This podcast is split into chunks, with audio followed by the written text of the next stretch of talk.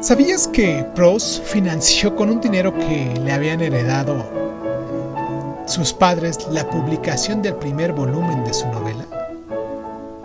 El novelista francés Marcel Proust es recordado prácticamente solo por una única obra, que ha bastado para cimentar toda su fama, ¿no?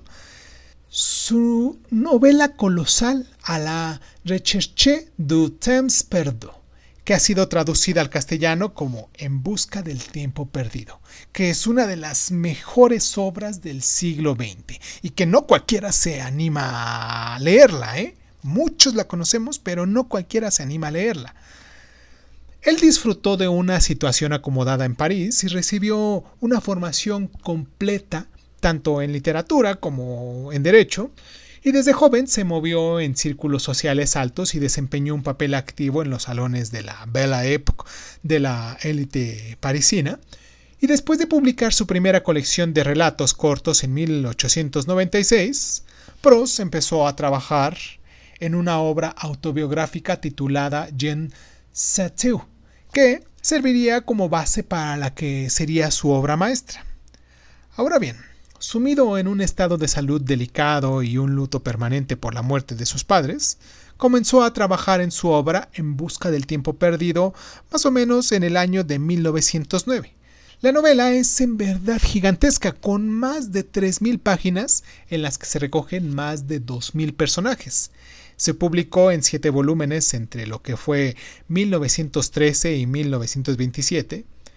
No se parecía a ninguna otra novela que hubiese escrito jamás en ese momento en el mundo, y de hecho muchos editores la rechazaron inicialmente al no saber muy bien qué hacer con ella.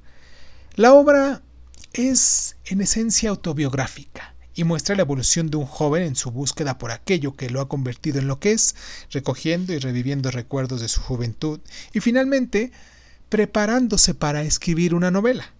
Se trata de un trabajo con tantos elementos filosóficos y psicológicos como literarios. En el transcurso de la novela, el narrador Mm, medita sobre el amor, la identidad, la ambigüedad sexual, la estética, el arte y muchos otros temas que se llevan a cabo. Y aunque la mayoría de los lectores consideramos al narrador como un alter ego de, de el autor deja en la ambigüedad la cuestión de si el lector debería ver realmente al autor o al narrador como la misma persona. Tal y como indica el título de esta obra, el tiempo y los recuerdos ocupan gran parte de la novela. Para Proust, el tiempo fluye. Es todo amorfo más que una progresión de momentos ordenados y lineales. A menudo recuerdos que creían perdidos se vuelven de repente al narrador a través de una mm, clave sensorial y en uno de los pasajes más famosos el autor recuerda perfectamente momentos de su juventud después de probar una magdalena, porque solía comerlas cuando era niño mojándolas en té. Este tipo de experimentación ha seguido vigente mucho después de su muerte, ya que numerosos autores del modernismo han trabajado a partir de estas incursiones en la memoria y en el tiempo de sus propios trabajos.